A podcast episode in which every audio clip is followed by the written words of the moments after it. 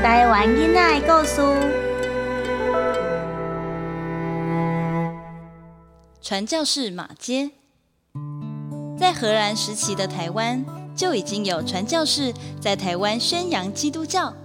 不过，到了民政治理台湾之后，实行禁教政策，基督教受到了严重的打压，许多教徒被迫放弃信仰，或是逃入深山。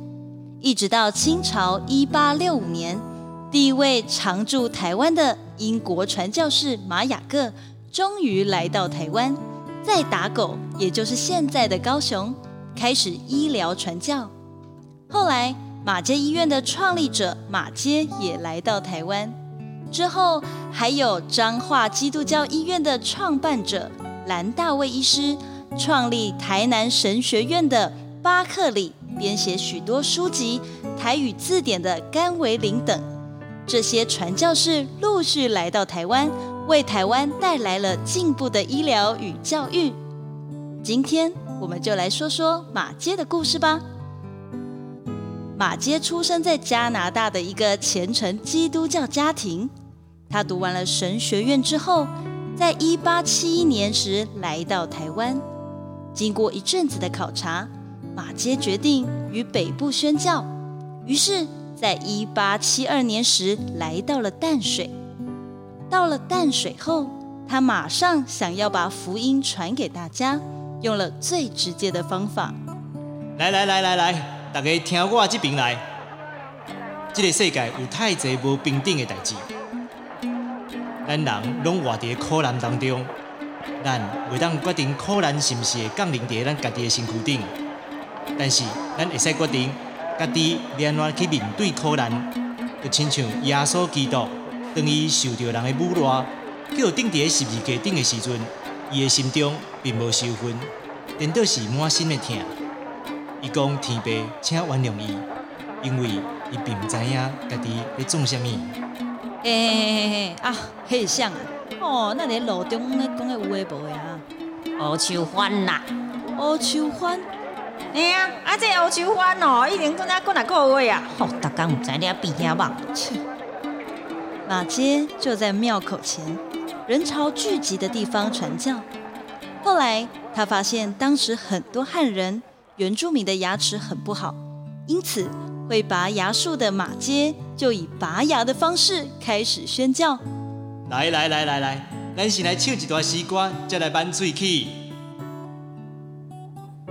即马大家拢已经充满勇气咯，大家排队排好，我教我的学生吼会开始帮大家扳喙齿。无无师，讲会足痛。免紧张啦，你看，今仔日我是走我为国外提转来即个工具吼，帮大家扳喙齿，专心的哦，一定哦会真顺利。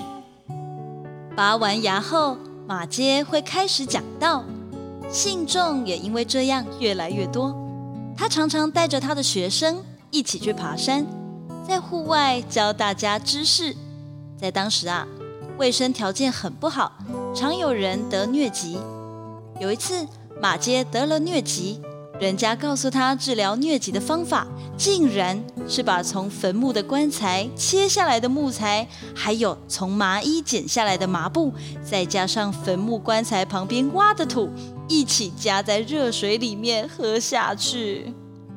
后来马街一步一步告诉大家正确的观念，一边拔牙一边传教，就是大家对他最深的印象。有时马街和学生们也会到比较远的地方传教，甚至冒着被出草的生命危险到东部。这些马街都不觉得辛苦，只是有一点比较困难。就是向妇女传教。不过有个老妇人陈塔嫂，她常常听马街传教，后来成了虔诚的基督徒。她常常帮忙对妇女传福音。阿塔瑟真得下你呢？对啊，阿塔瑟的口才哦，上好啦。吼，恁这查甫人哦，袂当体会啦。讲我口才好，搞讲话啊，有时吼。敢若嘛是听大家讲心事尔啦，做人的心事哦，是满腹的心事，毋知要甲啥人讲，想委屈的啊，啊白开啦，啊，啊，搁有查某囝要送人的啊，迄种心情啊。阿嬷，啊，长啊，啊，你自细汉来咱兜吼，一定嘛是有诚济委屈吼。阿嬷，你莫安尼讲啊！这个家你对我上好，搁来互我听西西讲道，我已经感觉足幸福啊！苍阿是阿塔瑟家的童养媳，但来到陈家以后，养父母对他很不好。陈家的儿子后来也过世了，养父母对他更是生气。哎呦，真正扫秋气！走了，糟了！哎，就这样，苍阿常常受到养父母的处罚。但是陈家的阿嬷阿塔瑟对他很好，看到苍阿就像是看到自己的小时候一样。后来苍阿也受洗了，马街为他取了新的名字。苍阿，以后你就叫做苍名好了。苍名？是啊，苍名甲苍阿因真相我，而且你遮尔巧，叫你苍名，拄拄啊好尔啦。后来因为阿塔寿的撮合，让这个本来没有打算结婚的马街牧师和小他十六岁的苍阿结婚了。婚后，孩子们陆续出生。一八八二年，在儿子杰瑞莲出生没多久，马街创办的学校牛津学堂也成立了。学堂不止教学生神学，还有历史、伦理。中文、天文、地理、医学、音乐等课程哦。